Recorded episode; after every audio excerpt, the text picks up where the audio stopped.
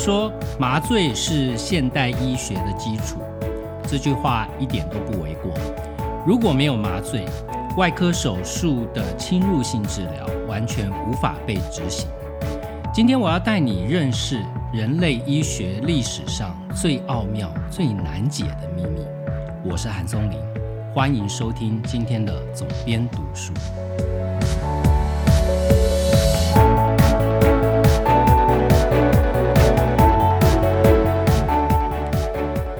知道你有没有被麻醉的经验？如果没有，那非常恭喜你，代表你身体很健康，不需要做任何侵入性的治疗。但是现代人的生活里面，其实很难避免麻醉这样的医疗行为。你就算只有牙疼，可能牙医师都要给你打上一针，帮你拔牙或者是补牙。我自己倒是有非常多次的麻醉经验。不是我的牙特别烂，或者是我生了什么病，必须要经常动手术，都不是。我有胃食道逆流，所以我必须固定的经常去照肠胃镜，主要是胃镜。那照胃镜现在都是无痛胃镜。我记得我第一次照胃镜的时候，那时候年纪还比较小，所以距今已经很久了。那那个时候还没有提供无痛胃镜的选项。所以是硬生生的插一根管子进到你的食道，真的是非常非常的难受。那所幸现在都有无痛胃镜这样的先进的治疗技术哦，它就是给你一针，然后你就完全昏睡了。那医生把管子放到你的食道里面，或者是说我们做大肠镜检查，从你的肛门把管子伸进去。这是一点感觉都没有的，然后你在恢复室也大约很快就可以恢复了。我自己的经验应该是四五十分钟左右吧。恢复之后，医生才会跟你解释他检查的结果，看到了什么东西。所以这项看起来现在是稀松平常的医疗行为，但是它的发生、它的被发明，不过就是近两百年的事情。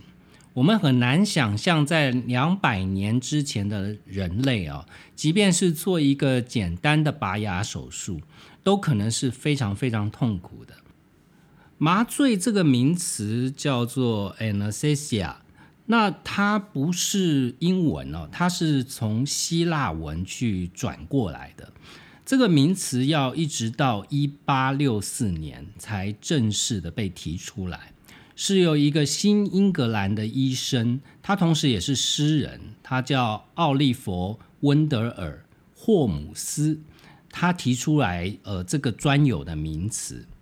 这项名词的出现，其实是在麻醉这个行为被发生了之后。我们刚刚讲到的奥利弗，他是在看到呃有医生开始用乙醚这样的药物来去做麻醉的行为。并且应用在手术上之后，才有这个名词的诞生。麻醉这个名词基本上就是在说明说，这样的药品呢会让人呢失去知觉。简单来讲，它就是关闭你的神经末端，或者是你大脑的某一些区域，负责痛觉的这些功能，它把它关闭掉，让你暂时的失去知觉。这项技术的被发明，呃，创造了非常多医疗上面的可能性。你可以想象，在十八世纪、十九世纪初期没有麻醉的时候，人们如果要动手术哦，是一件非常痛苦的事情。所以呢，那个时候就有一些药物来帮助医生在做一些侵入性治疗的时候，降低病人的痛苦。譬如说，像罂粟、像大麻这些药物，它都可以起到说局部去抑制疼痛的效果。那更多的呃光怪陆离的方法，譬如说用酒精啊，或者是说直接呢把病人揍一拳啊，让他的痛觉放大，乃至于你在做其他侵入性治疗的时候，他才不会感到那样的痛苦。所以在十九世纪的初期，外科医生最重要的工作其实不是手术的精细与否，他最重要的工作就是在速战速决，要缩短手术的时间，要不然病人往往撑不到手术完成，他痛都痛死了。在那个年代，很多病人宁可选择一死，他也不想动手术。那在早期哦，还没有麻醉这件事被发明出来之前，我们刚刚讲到，大部分的这些止痛的方式，基本上都碰到一个问题，就是没有办法被量化，也没有办法真正的让病人呢，真正进入到无意识的状态。像是酒精，像是鸦片，甚至像催眠。那那个年代呢，宗教也是很重要的力量哦。所以有一些医疗行为上面，甚至用到祷告。但是这样的效果其实是成效不一的。有一些效果可能好一点，你可能在治疗期间痛苦少一点；有一些呢，就根本完全没用。那现代的麻醉的医疗行为，最早最早的发生，我们都很难想象是由呃一名牙医的医师所发明的。这是在一九四零年代，当时有一位牙医师叫威尔斯，他在某一次的医学示范里面，看到有医师示范笑气所产生的效果。有一位医师，他就邀请台下的观众上台，直接来试，呃，笑气，就是把笑气吸进去。那就发现说，现场的观众吸了笑气之后，开始跳舞，开始奔跑，双腿动弹不得，出现了一些非常有趣的反应。这时候，威尔斯医师他就想到说，我何不把这个笑气用在拔牙的时候？也许就能让病患降低他的痛苦。那在威尔斯在当时是一个非常有名望的牙医哦，他就从他自己的蛀牙开始做实验。他就在隔天马上就带了一包笑气到他的医院，然后他找了另外一位牙医，两个人一起就拔他自己的蛀牙，请另外一位牙医来拔他的蛀牙。他把笑气吸进去，那他自己试验以后，他就觉得说：“哎，真的是完全不会痛，哎，好像只是像被针刺了一下而已哦。”这可以称之历史上哦第一次的无痛拔牙。也因为用在他自己身上的实验非常的成功，所以他就想说扩大实验的规模。他就真的去租了一个大厅，然后在一群学生里面，想要去展现他这个发现的一种新技术。但是呢，他这一次的拔牙呢，却是一场大灾难。他找了很多学生来，然后就找一个学生上台，就给他笑气。这一次拔呢，学生就痛到跳起来。这是因为呢，他给的笑气的分量不够，因为每一个人对于笑气的反应不同。所以呢，他这一次的在大庭广众之下的实验呢，就以失败收场。但是威尔斯的实验虽然失败了，他有一个学生叫做莫顿，却看到了呃麻醉这件事情在背后可能造成的一个巨大的商机。因为莫顿呢，他不只是威尔斯医师的学生，他也是他的合伙人。他那一天呢，也在观众席上面看这个笑气拔牙的无痛拔牙的实验。他马上就想到说，这件事应该去找现代的药厂来做一个商业的结合，日后一定有非常庞大的商机。所以呢，莫顿他就从笑气这件事开始研究，他把它改良了。不止改良，他换成另外一种麻醉用的药剂，叫做乙醚。所以在一九四六年的十月十六号，在这一天呢，莫顿他就在美国的麻省总医院哦，这一栋大楼的顶楼，是从一八二一年到一八六七年，它是唯一的一个手术室哦。莫顿就在这个地方跟外科医师合作，哦，在一群抱着对麻醉抱着怀疑态度的观众之前，第一次使用乙醚来做麻醉，并且在麻醉的过程中进行外科手术。这个手术是对一位二十二岁的病患，一个男生，然后进行一个针对他脖子下颚处，呃，要把它割除一个良性的肿瘤。那医生就从他脖子的左侧，呃，下方去画了一个几寸长的切口，将良性肿瘤切除之后，再为他缝合，完成了一次完整的外科切除手术。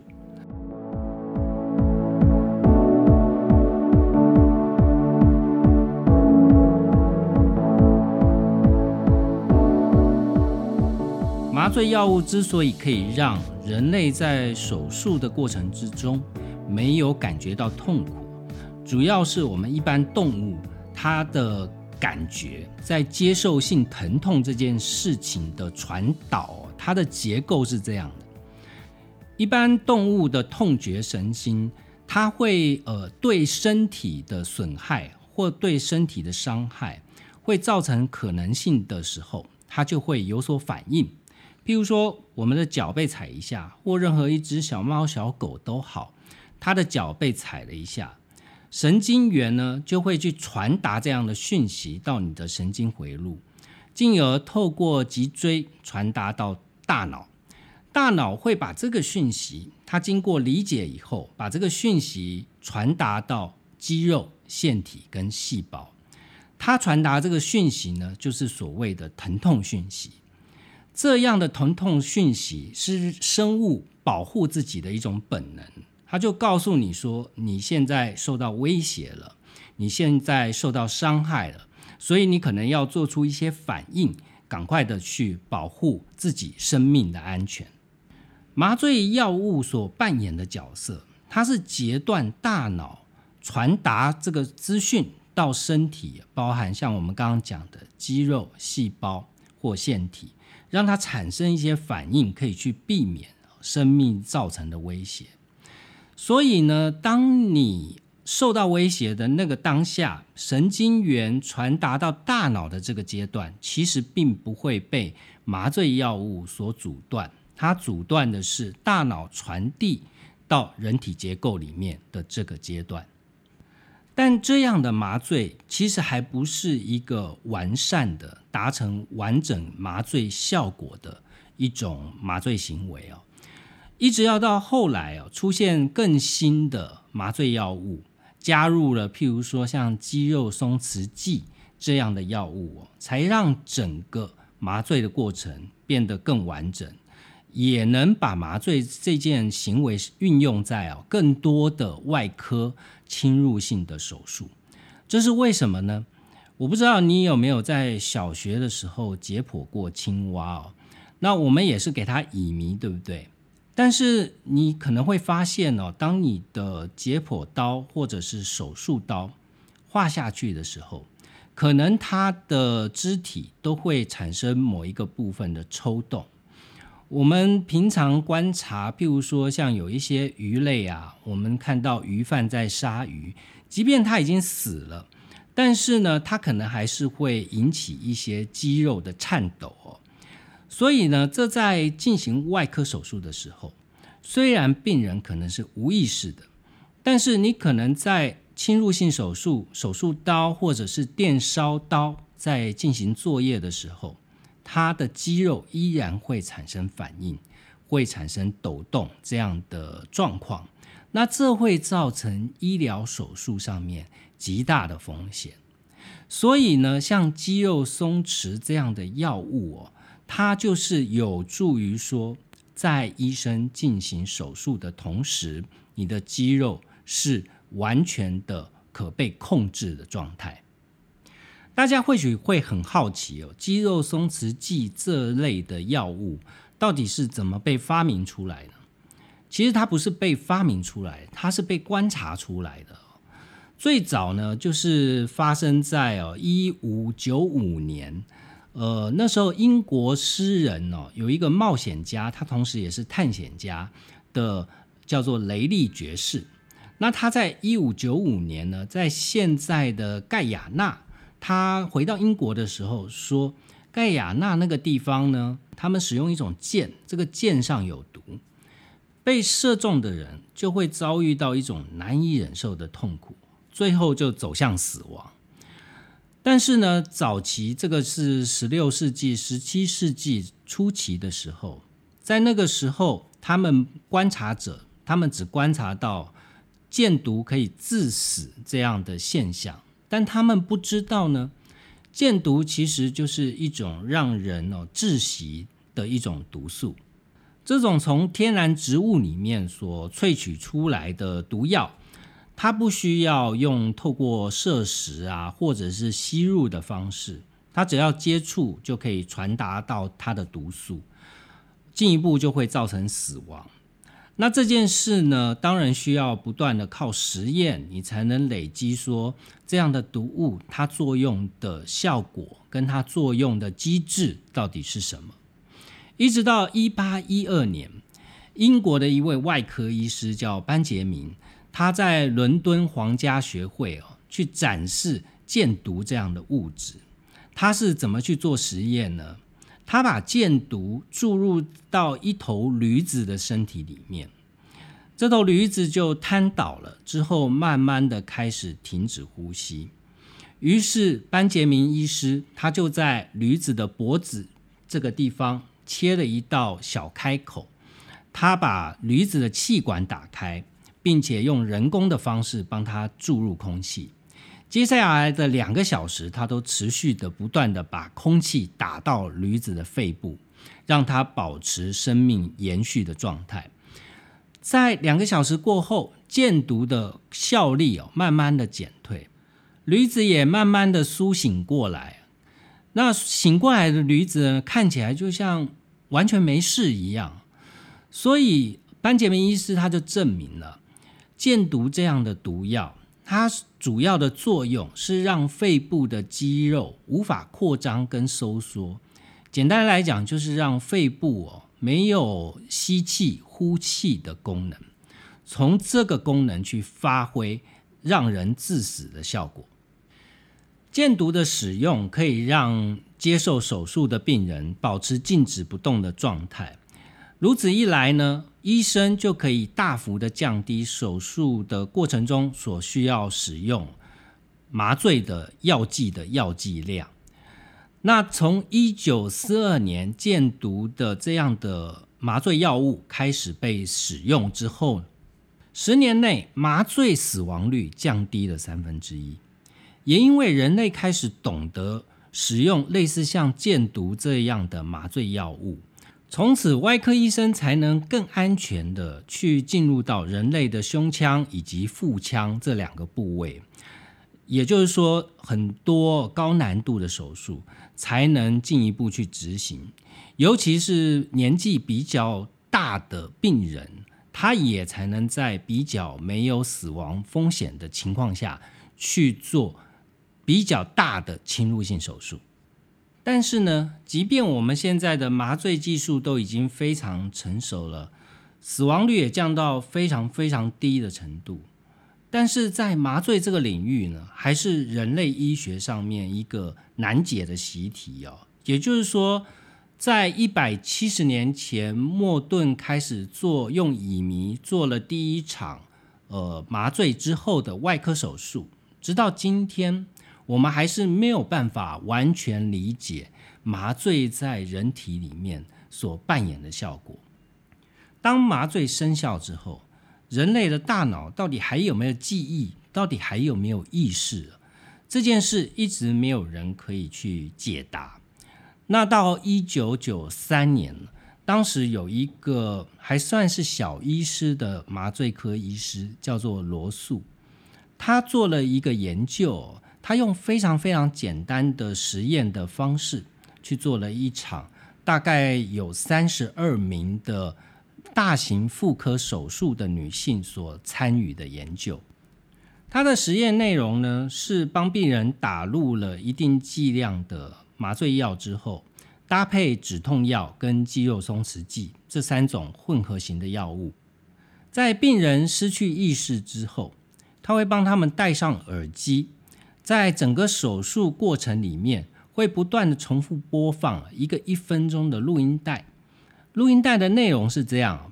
他会听到说：“我是罗素医师，如果你听得到我说的话，请打开再握起你的右手，打开再握起你的右手。”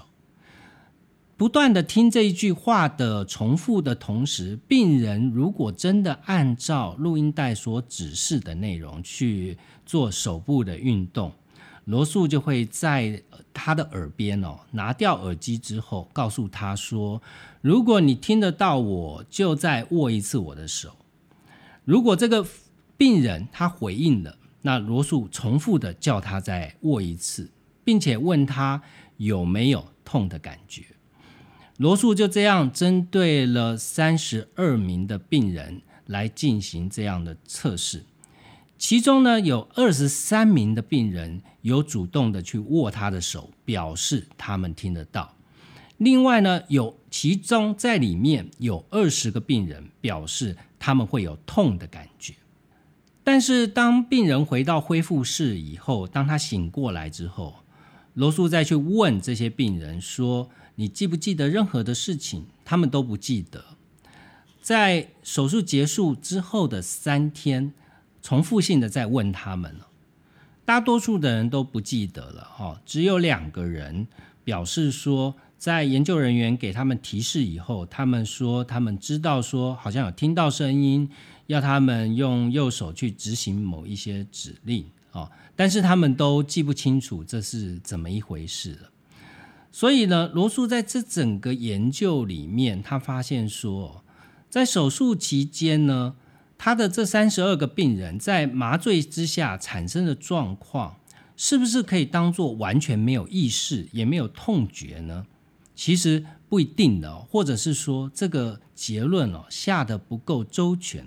他认为比较周全的结论是，这些病患因为麻醉而起到的作用。应该叫做叫盖刮性的健忘，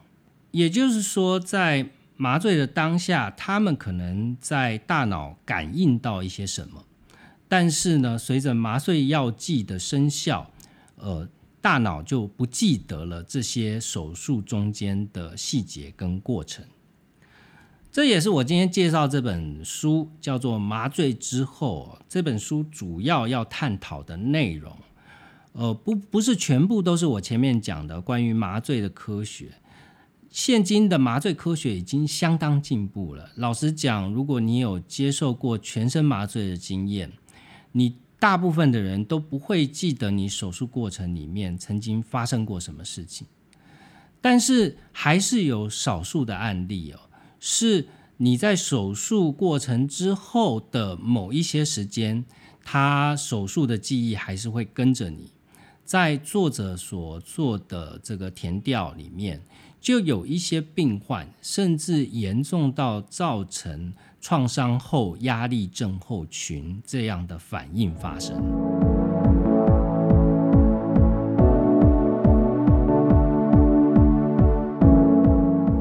其实，不论是从神经科学或从心理学的角度来看。麻醉都是一种去强化人类面对危机之后所产生的一种僵直的反应美国的心理学家彼得列文，他曾经呃写下一些关于麻痹的研究。他说呢，在面对看到会危及你生命危险这样的状况发生的时候，哺乳类动物或者是爬行类动物。它会产生三种的直觉反应，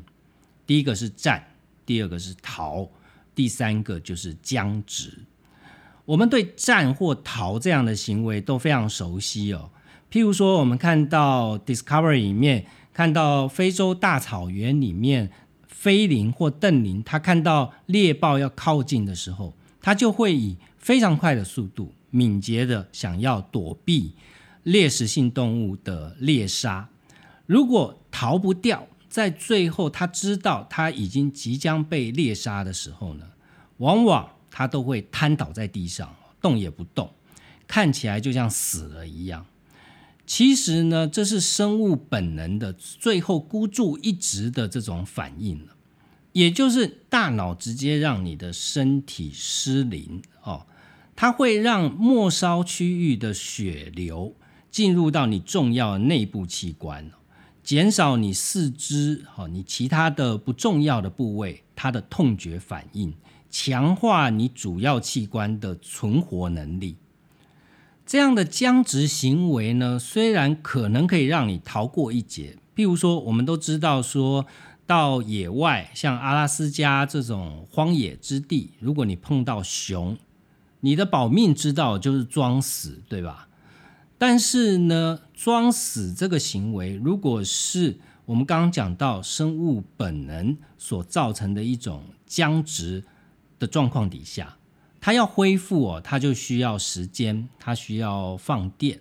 哦，所以我们会看到很多动物哦，它在这个僵直，假设它逃过一劫之后，它都会抽蓄颤抖了一下，要过一段时间，它才会恢复这样的状态。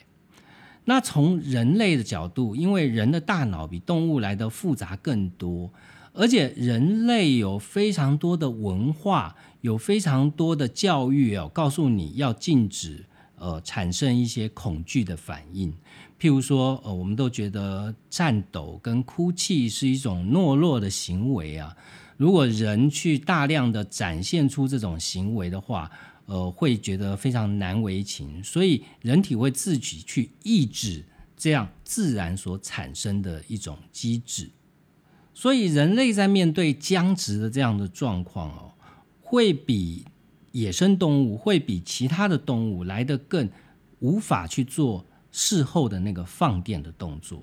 也就是说，它更有可能让你无法很快的恢复正常。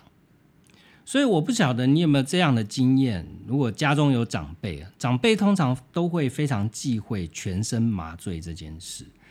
很多病人他其实不是担心说这个大手术有多危险哦，或者是会不会痛啊之类的反应，他最怕的就是在手术过程里面醒过来。人类对于死亡这件事是很难很难接受的，而麻醉这样的行为其实是最接近死亡的一种行为。所以，现代麻醉科医师最重要的责任，就是要确保麻醉的深度是足够的。足够什么呢？足够让病人不会醒来，不会感觉到疼痛，不会记起到呃大手术所造成的这种呃视觉或者是心理上面所产生的创伤哦。同时，麻醉深度足够的情况底下。也才能让外科医生顺利的去进行手术的过程。在早年麻醉技术还没有完全发展成熟的阶段，其实麻醉科医师呃最担心的就是不要对病人施打过高的剂量。我们刚刚讲到那个驴子实验的故事，对吧？大部分的麻醉药剂，它的最终阶段就是让生物哦最终去死亡。所以呢，麻醉的阶段大概就是用到第三阶段。如果总共有五个阶段的话，最后一个阶段，第五个阶段是死亡。所以麻醉的艺术就是在维持人体麻醉在中间的阶段，让它呢没有意识，但是又不会演变到。完全的丧失人体的功能，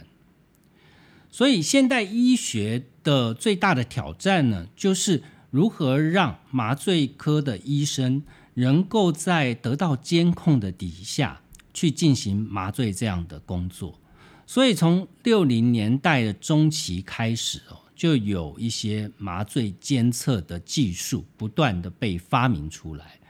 包含去测量病患肺部的麻醉气体浓度，靠这样来去辨别，呃，麻醉药剂在病人哦身上能够起到多大的作用。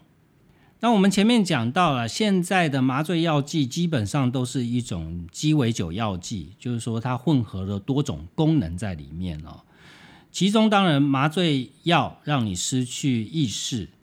呃肌肉松弛剂，让肌肉不会产生本能性的反应，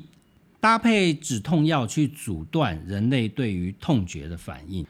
其中还有一个非常重要的关键哦，也是麻醉药里面的副作用。其实副作用反而变成主要的作用，就是让人类的短期记忆丧失。也就是说，当你开始进行麻醉之后，到你苏醒的这一段过程，你的大脑是不会做任何记忆的效果。这讲到麻醉呢，也许跟一般人生活不是那么的完全相关。但是我知道有一些人，包含我自己，都有睡眠困扰的问题。一般我们常吃的安眠药，多多少少也有一些短期记忆丧失这样的副作用。譬如说，在书里面讲到美国的麻醉科医生哦，他叫彼得·塞贝尔，他曾经提过他自己的一次个人的经验。他说他在搭飞机的过程里面。通常因为在飞机上比较难睡，所以他在用餐之前，他就会吃一颗安眠药。这样的安眠药呢是非常低剂量的，叫做苯二氮平类的药物。比较讲药名，可能大家比较熟悉哦，就是赞诺安或者是凡宁这样的药物。那这个在安眠药里面是非常常用的药物，可能很多人都吃过，或者是也知道。像这样的药物，他吃了以后，呃，之后经过了吃飞机餐，然后他也顺利的睡着了。但是呢，到他醒来的时候，他跟同事，就是一同搭机的同事讲说，这个药真是效用真快，我在晚餐之前就睡着了。但是他的同事却跟他讲说：“没有，其实你是吃过药以后，吃过晚餐，还跟我边吃边聊天之后，你才睡觉的。也就是说，他晚餐吃饭的这一段时间的记忆是完全的丧失了。也就是说，现代医学虽然已经非常的进步了，我们不管在麻醉也好，在安眠药这个领域也好。”我们都发明了非常非常多种不断推陈出新的药物，但是它真正对大脑所产生的机制跟影响，其实未必是能够经过实验，然后发生在每个人身上的作用机制都是完全相同的。短期记忆丧失这件事情说起来是非常。神奇的一种状态，譬如说刚刚讲的塞贝尔医生自己的个人体验，在那个用餐时间，为什么他还能跟同事们谈笑风生？但是呢，他之后却完全不记得这件事呢？其实他可能是当下哦是完全清醒的，他也能够透过一个呃身体自主的状态哦去做一些对话，但是呢。在这些对话的过程，这样的记忆却无法输入到他的大脑里面。也就是说，我们如果要深刻的去讨论人类意识这件行为的时候，到底我们人在什么底下的情况才算是有意识呢？我不晓得你有没有想过这个问题哦。这个问题如果深度去想，其实蛮有趣的。我觉得我们大家所谓的意识这样的。一种论断是建立在所谓的记忆啊。如果你发生的事情哦没有留下记忆，可能我们人主观的认定就觉得这一段是没有意识可言的，从而说我们的意识或我们的记忆到底是真是假？这书里面提到一个非常有趣的例子，他是呃纽约的精神科医生哦，叫做大卫·弗瑞斯特。他有一个新的理论哦，他讲这个新的理论其实有一些 呃像是乡野奇谈啦，但是我个人觉得非常有趣。他说呢，他觉得有一些阴谋论的或者是超自然现象，认为有外星人的这样的人，他很有可能是他在手术的时候把医疗人员哦错当是外星人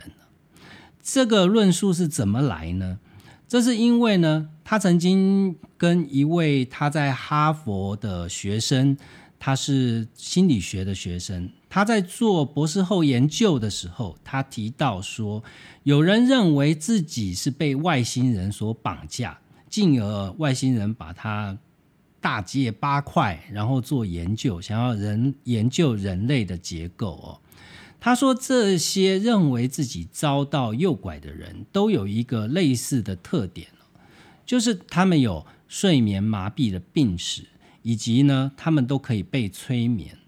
而且呢，他们也都极度的关注超自然现象以及这些外星人这些事物。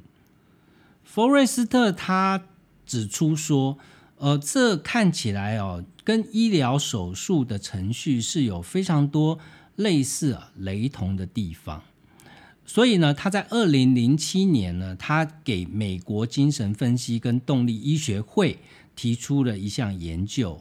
他提出来说，呃，这些人他隐隐约约的感觉到说，呃，周围都有绿色的人影，这个其实蛮像外科医生的。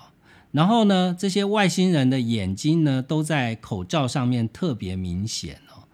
呃，感觉起来他们身处在一个高科技的氛围里面。手术台上面呢，有像飞碟一样这种发光的物体哦。那你知道手术灯都很亮嘛？而且就在病人的正上方哦。而且呢，身体各处也都被插管啊、导管啊这些形象的描述。其实都跟外科手术的场景是非常的类似。那麻醉之后这本书的作者呢，甚至他在有一些研究报告里面，他甚至发现了一个案例，是有一名病人他在手术之后说，他曾经梦到有外星人哦，他觉得是外星人接手了他的手术，所以他的手术成功。到最后结果才发现说。原来是手术室里面的人在手术的过程里面聊到了外星人，才让他在恢复之后有这样的错觉。虽然这没有办法形成一种严谨的科学验证了，因为你找不到对照组嘛，对吧？你很难找到一个真实的、真正被外星人所绑架这样的研被研究的对象，你才能做对照组。那因为找不到对照组，所以这个其实是没有什么科学的根据的说法哦。但这说法呃相当有趣哦，也让我们不免去思考一个问题，就是人类如果没有了记忆，还能称为是有意识的吗？或者是说你的记忆到底是真的还是假的呢？这个在书里面曾经有提到一份研究报告。呃，是在讲说，他研究的对象是海马回受到损伤，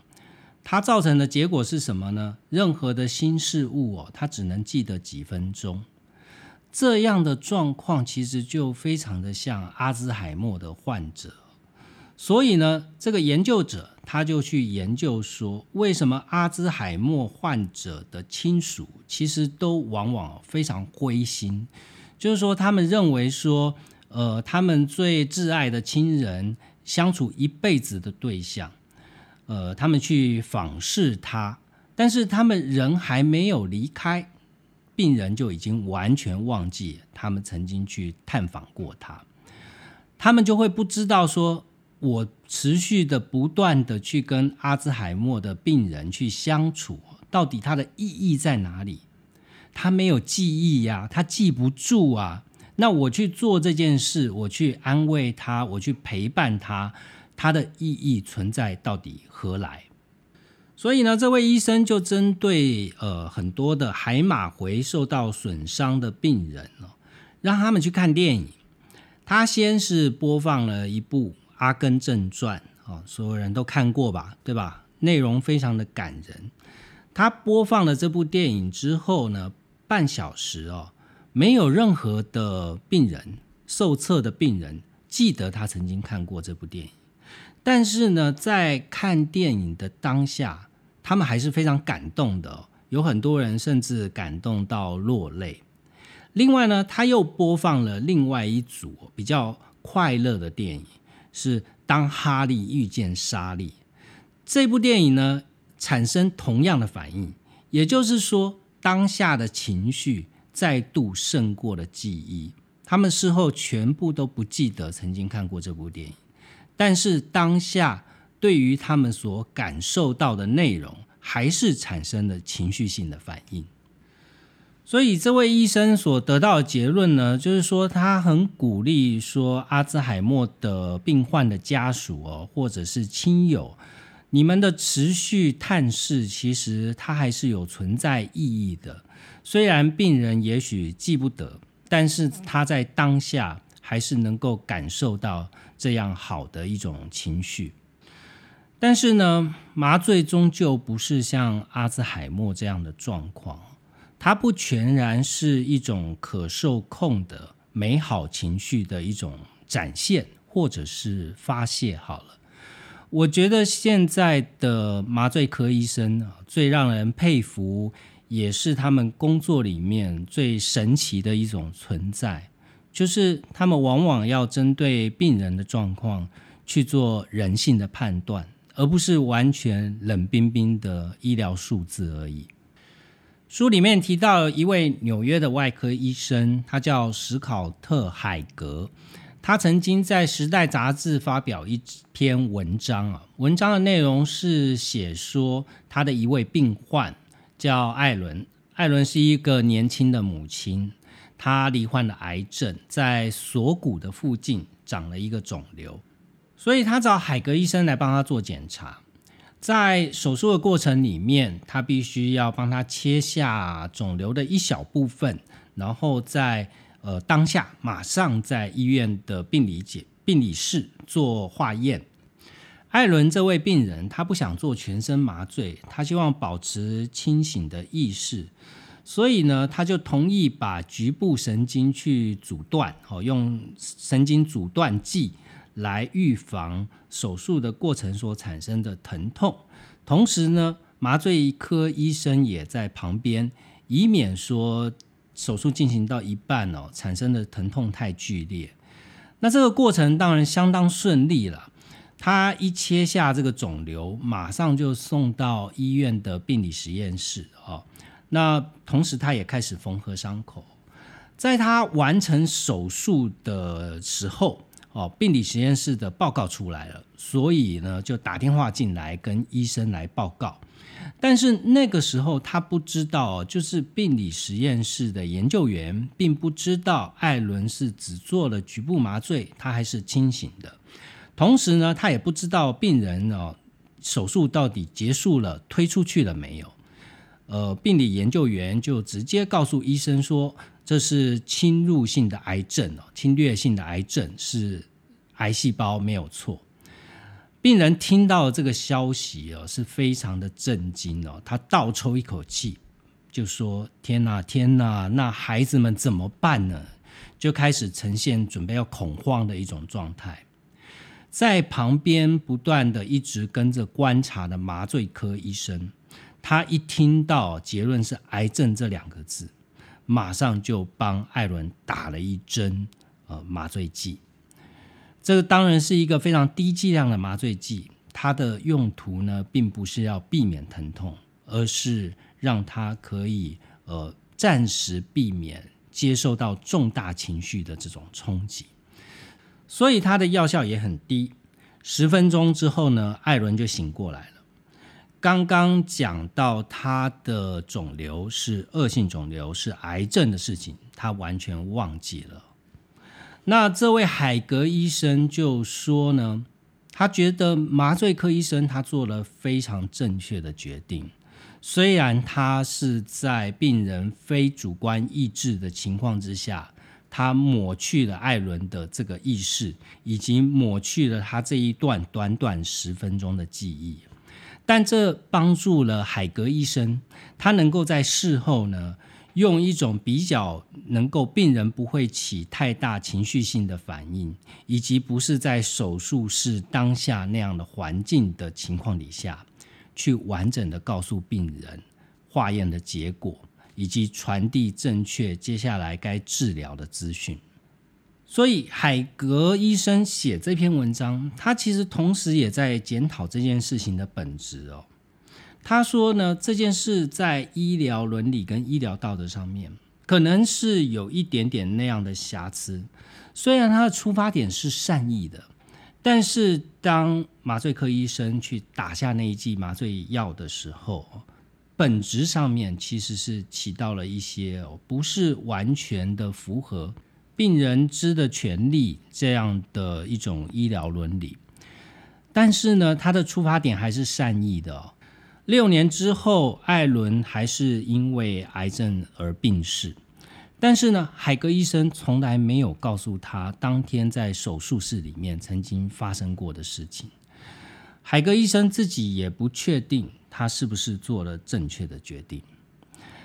这件事呢，让我有很深的感触哦。我自己在想说，如果我是艾伦，我会不会想知道，呃，手术室曾经发生过什么事？我会不会想在我手术刚结束，我还没有心理准备的时候？即便我希望听到的是真话，我会不会想要知道？我想了蛮长一段时间的结论是，其实我觉得海格医生做的是对的。我不想知道这件事，我事后知道无所谓哦。我必须要承担这样的呃，在我身体里面发生的事情，但我还是要为海格医师跟那位无名的麻醉医师他们做这件事呃鼓掌叫好。这个问题可以反映这本书的本质哦。他所探讨的，其实不是去呈现现代医学在麻醉领域到底有多么的进步，而是人类的知识在大自然、在造物者眼中还是相对渺小的。我们即便现在已经可以探索大部分人体的结构。但我们可能还是没有办法完全理解人体结构运行的奥秘，从而医生不是神哦。我有非常多的医师朋友都不断的去讲这句话：医生不是神，医生没有办法扮演神的角色。我们作为一般人，除了要感谢现在医疗的进步以外，其实要更珍惜的还是，当我们不需要用到这些医疗技术的时候。我们还能自由自在，我们还能有意识、有意义、有记忆，能够过下去的快乐人生。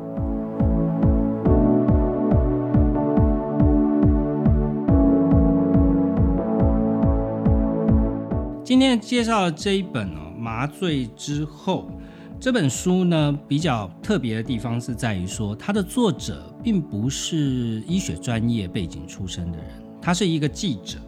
他叫做凯特科尔亚当斯，然后他是澳洲人，所以这里面蛮多的采访是采访澳洲的一些知名的医生。当然，也他因为这样的想要写这本书的过程，他也四处的，我印象非常深刻。他每年都参加麻醉医学科的很多的年会。那这些之于医生以外的角色，其实都是艰涩难懂的内容，但是作者投入了大量的热情。第二个呢，他是一个脊椎病变的患者，他从小就是，所以他的脊椎在不断的弯曲当中。那所以他有生之年呢，他都有这样的恐惧，就是说。我现在虽然透过各种附件哦，想要去试图的去，呃，把我的脊椎保持在一个状态，但我一生可能逃不过要上手术台做大手术，脊椎手术都是风险非常高的手术，他逃不过这样的命运，所以他在这样的前提底下去做一个调查报道，不断的累积非常多年的这样的投入。哦，去做这样的调查报道，呃，相当精彩。但是呢，我觉得就我个人的阅读口味来讲，在科学的部分，我觉得呃比重不是那么的高，有很多是他个人的，甚至有点到身心灵的层次哦，这样的一些论述。这是我觉得比较稍微有一点美中不足。当然，因为麻醉这个领域实在是太少人有人去写专书，有人去做这样的研究，所以这的确是，如果你想要去了解医学领域里面非常少人去深入探讨麻醉这个领域，一个我觉得是现今必读的一本书。谢谢你收听今天的节目，也希望你喜欢今天的节目内容。请帮我留下五星评价，也请多在 Apple Podcast 上面留下五星评价，跟留下你的建议也好，你的吹捧、你的心得都可以哦，让我可以听见你们的声音。我们下期节目见。